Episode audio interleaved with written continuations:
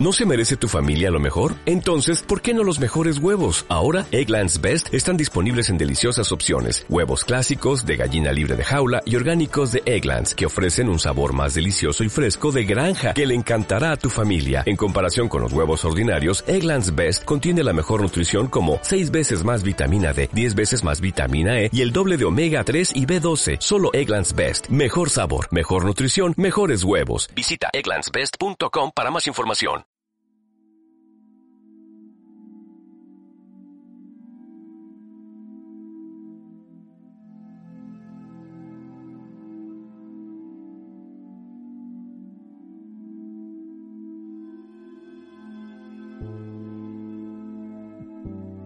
Hola a todos, soy Nicolás Egea y esto es Palabras Necias. ¿Qué tal? ¿Cómo, ¿Cómo va esa semana? La verdad es que yo bastante contento con el feedback que ha recibido el primer audio de este podcast que subí. Ha habido muchas sugerencias, muchas buenas palabras, muchos incluso tirones de orejas que también vienen bien, la verdad. Y bueno, pues quería comentar un poco qué es lo que así me han comentado para que sepáis el rumbo que puede, que puede tomar esto. Me ha comentado, por ejemplo, que, algunos temas que, algunos puntos que he tratado, algunos trucos que he dado, no les viene bien a ellos. Y eso es totalmente lícito. Yo doy un poco aquí lo que me viene bien a mí. Algunas cosas están demostradas, otras cosas son simplemente experiencia. Y es posible que, evidentemente, pues a alguna persona no le venga exactamente igual que a mí. Puede ser que, que prefieran otras cosas y le vengan mejor otras cosas. Así que os digo que para esto para esto hago, hago estas cosas, para que haya ese feedback, haya esa conversación y, y vemos qué le va bien a cada uno. Y si yo puedo aportar y otras personas pueden aportar al resto, pues mira, pues mira qué bien, ¿no? Otra cosita que me han dicho que me ha sorprendido bastante y me ha gustado escucharlo ha sido, bueno, después de un tirón de orejas por, por el tema de la, de la fórmula de la gravedad de, Newton, que la digo un pelín mal, sé perfectamente cómo es, pero ahí dije, un, pequeño error. Me tiraron de orejas y después me dijeron que, que mi audio, vamos, que, que motivan a ponerse a estudiar. No esperaba que llegasen a tanto, pero me alegro mucho de que el escucharme motive, motive un poco a ponerse a estudiar. Otra cosa que me han comentado ha sido que, que lo enfoque en el estudio musical. Hay músicos que lo han escuchado y, han sugerido que bueno, que quizá le vendría bien este tipo de, audios adaptados al estudio concretamente del instrumento. Así que bueno, en el futuro ya veremos cómo, cómo lo hacemos, si tomaremos un poco ese rumbo y en fin, lo iremos viendo poquito a poco. Incluso me han comentado que si lo hiciese en vídeo sería bastante más interesante, bastante más dinámico. La verdad es que, bueno, comenzar este proyecto de podcast mm, ha sido un, pequeño reto el, iniciarlo y, bueno, el, tema del vídeo ya, ya se verá, la verdad, ya se verá. a lo mejor empiezo esto y, pasa un mes y, y, no lo continúo, ¿no? pero la idea es intentar mantenerlo en el tiempo y bueno, el tema del vídeo, de subir vídeos explicativos de este tipo de cosas, pues ya, ya se verá con el tiempo, la verdad no tengo ninguna prisa con ello y, si veo que puede aportar, pues, pues bueno, ahí está la, la opción. Otra cosa que me han comentado ha sido que a una persona concretamente la mnemotecnia no le iba bien. Entonces va un poco este audio de hoy va un poco orientado en ese sentido, en, pensar cómo, podemos mejorar esa, esa mnemotecnia. Voy a dar unos cuantos puntos clave y unas cuantas explicaciones que quizás puedan servir de ayuda. Antes de comenzar, quería comentar que he habilitado un correo electrónico. El correo electrónico es negea con g gmail.com y aparte he habilitado un Twitter que es arroba palabras necias guion bajo, ¿vale? Entonces, por esos medios podéis sugerirme cosas, podéis poneros en contacto conmigo para decirme cualquier cosa de este podcast. También lo podéis hacer por los comentarios de Evox, si alguno lo escucha desde ahí. Y bueno, ahora durante el audio voy a proponer una pequeña cosita que espero que tenga su respuesta y me mandéis algún que otro mensajito al correo o al Twitter o a, o iBox para hacer esto un, un dinámico. Bueno, como bien he dicho, este audio va un poco de desarrollar el primer truquito que, que di en el audio anterior, que es el de desarrollar la mnemotecnia, el hacer de este truco una mejor herramienta que cada vez nos ayude más. Entonces, imagino que a más de uno le cuesta memorizar cierta información cuando está preparando un examen, ¿no? O, incluso cuando va al supermercado y tiene una lista ahí mental de la compra en la cabeza, os puede costar a veces recordarlo. Si os sentís identificados con todo esto que estoy diciendo en cuanto a la memoria, que os cuesta recordar cosas, eh, no os preocupéis porque estáis en la media. Esto, esto nos pasa a todos, la verdad.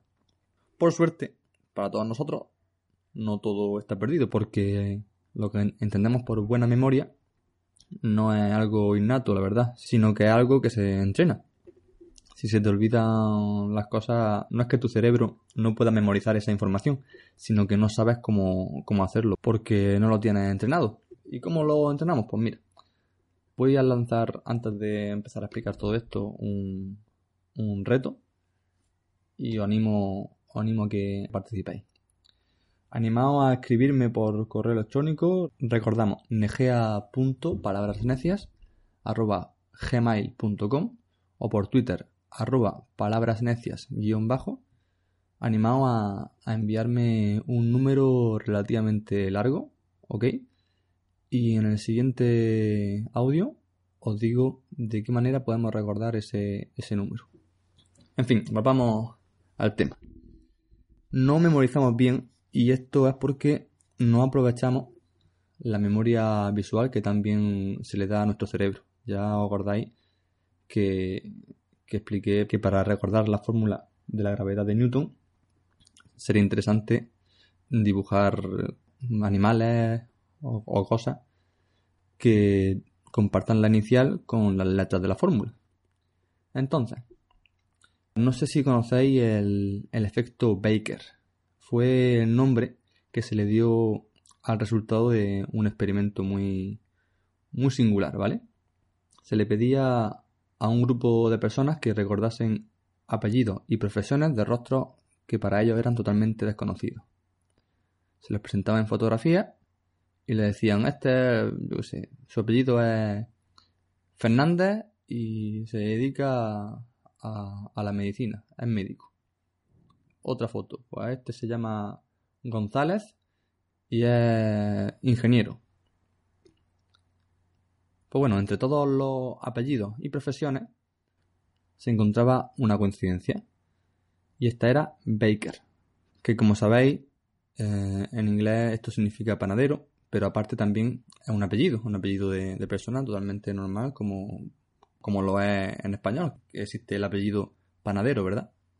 Pues bueno, en el experimento no se repetían profesiones ni apellidos, se cuidó de que la misma, el mismo número de veces saliese cada apellido y cada profesión. Se eliminaba de la foto cualquier indicador de la profesión de la persona, como por ejemplo una bata de médico, y al final del experimento recordar los apellidos fue evidentemente mucho más difícil que recordar las profesiones. Pero curiosamente, la palabra Baker, recordada como apellido, fue mucho más difícil que la palabra Baker presentada como profesión. ¿Por qué pasa esto? Pues bueno, porque relacionamos una profesión a una imagen. En el caso del panadero, imaginamos a alguien amasando pan, incluso con su uniforme, con su gorro característico, pero un apellido no lo relacionamos con nada, a menos que conozcamos a alguien que también tenga ese apellido. Pues bueno, utilizando este tipo de principio, vamos a entrar en una técnica que es muy útil. De esta técnica se habla mucho, pero la gente en general desconoce cómo aplicarla. ¿Os suena el término palacios mentales? Si habéis visto series como El Mentalista, por ejemplo, sabréis que su protagonista es capaz de almacenar una cantidad increíble de información y luego recuperarla en cualquier momento como, como si nada, ¿no? Pues bueno, el concepto de palacios mentales lo vamos a usar de la siguiente manera. Usaremos un lugar que conozcamos perfectamente, por ejemplo, nuestra casa, y alrededor de esta imagen mental vamos a organizar toda la información. Vamos a ir dejando imágenes en torno a ese espacio. Si recordáis el consejo que di en el último audio sobre cómo usar la, la mnemotecnia, propuse usar esta técnica para recordar cosas usando dibujos. Pero obviamente, si dibujamos en nuestra mente, también es muy efectivo. Como bien dije también, han de ser cosas graciosas, ridículas, que a nuestro cerebro les cueste muy poco recordarlo por ser, pues, estúpido. Así que bueno, vamos a hacer una cosa. Os voy a pedir que cerréis los ojos y imagináis que estáis tranquilamente en el salón de vuestra casa, ¿vale?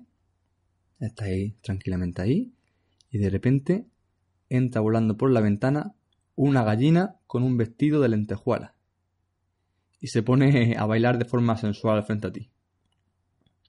No te gusta demasiado esa escena y te sales al pasillo, pero allí te encuentras a Scratch, la ardillita de Ice Age, y te señala así con el dedo, grita palabras inentendibles y tú te asustas un montón porque dices, esta ardilla que quiere de mí, ¿por qué me grita? No, no la entiendo. Entonces huye despavorido. Huye hacia el patio y para tu sorpresa en el patio está Alex Subago y está llorando como un descosido. bueno, podéis abrir los ojos si, lo habéis llegado a cerrar en algún momento. Luego vaya a ver por vosotros mismos, si habéis hecho este pequeño ejercicio, que, que esto de los palacios mentales funciona. ¿Qué hemos hecho? Hemos recreado una escena así muy curiosa que seguramente sea bastante difícil de, de olvidar. Además hemos hecho un pequeño recorrido salón, pasillo, patio. Igual incluso, incluso habéis pasado, depende de cómo sea vuestra casa, por alguna habitación puente, ¿no? Lo habéis visualizado como si estuvieseis allí. Pues bueno, los palacios mentales funcionan de esta forma. Y como he dicho ya, no tiene por qué ser tu casa, puede ser cualquier lugar que conozcas como la palma de tu mano. Puede ser el camino al trabajo o a tu lugar de estudio, puede ser una ruta de senderismo que tú estás súper habituado a hacer, cualquier cosa vale. Puede ser incluso tu armario si conoces cada, cada rincón de él. Pero la verdad es que cuanto más grande sea el espacio, mayor información va a poder guardar. Lo más importante del palacio mental es que esté en movimiento y las imágenes incluso estén en movimiento. Si necesitas recordar las cosas en un orden exacto, viene muy bien colocar cada cosa en un lugar y que tu yo físico imaginario, digamos, se vaya moviendo por esos lugares. Intenta colocar la información muy bien ordenada y distribuida por tu palacio.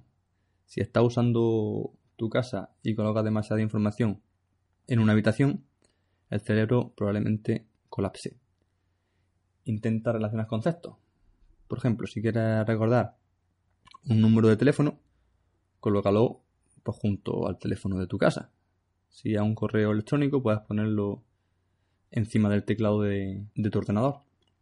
Si son conceptos que tienen que venir en orden, como un discurso, fija bien una ruta, como, lo que hemos hecho hace poco, y empezando, por ejemplo, desde la entrada y siguiendo el orden más lógico posible, ve colocando cada parte del discurso en, una parte de tu casa. ¿vale? Crear la ruta y en cada parte coloca un apartado del discurso.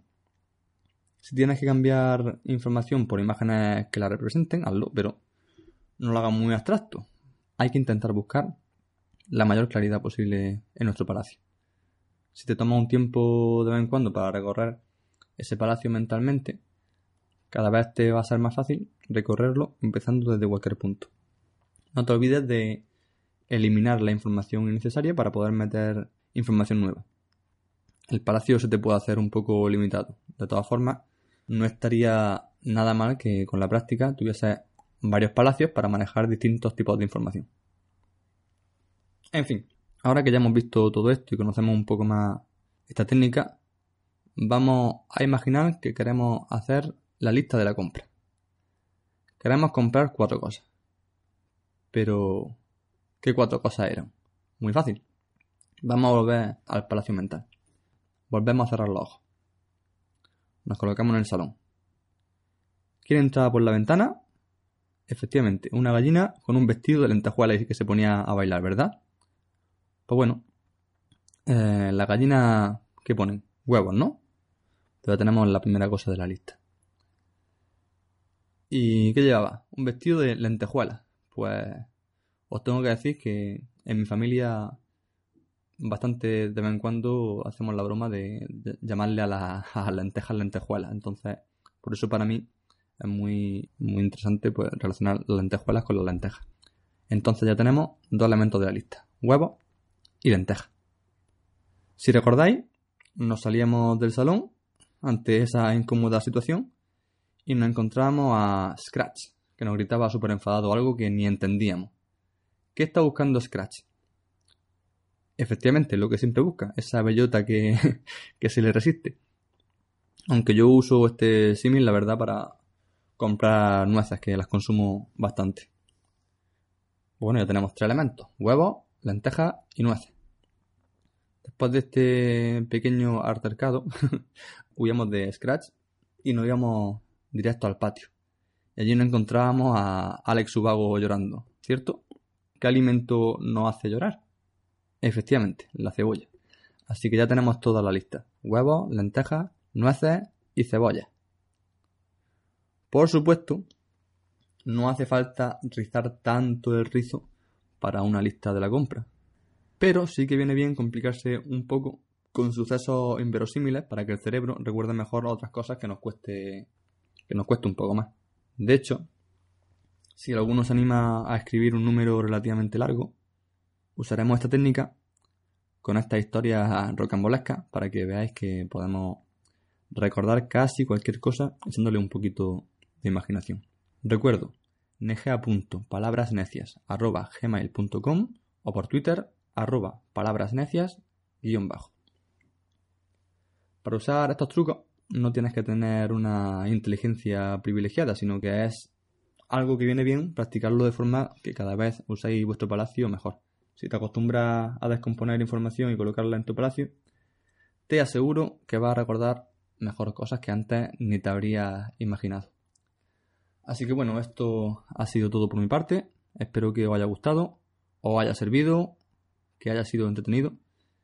Y bueno, os animo una vez más a que me dejéis cualquier comentario sobre vuestra experiencia con el uso de la memoria, si usáis métodos similares o si por el contrario no tenéis ni idea de lo que he explicado. Me interesa saber vuestra opinión. Así que, tal y como lo había hecho con el audio anterior, que he recibido bastante feedback, me gustaría que me digáis cómo lo habéis visto, para que, recuerdo, las palabras necias cada vez sean menos necias y nos sirvan a todos. Un abrazo y nos escuchamos en la próxima.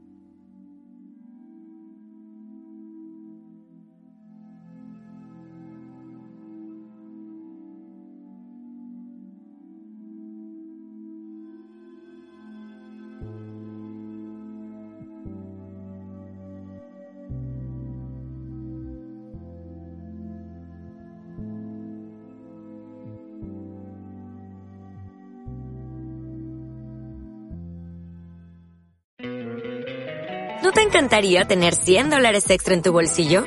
Haz que un experto bilingüe de TurboTax declare tus impuestos para el 31 de marzo y obtén 100 dólares de vuelta al instante. Porque no importa cuáles hayan sido tus logros del año pasado, TurboTax hace que cuenten. Obtén 100 dólares de vuelta y tus impuestos con 100% de precisión. Solo con Intuit TurboTax. Debes declarar para el 31 de marzo. Crédito solo aplicable al costo de la presentación federal con TurboTax Full Service. Oferta sujeta a cambios o cancelación en cualquier momento.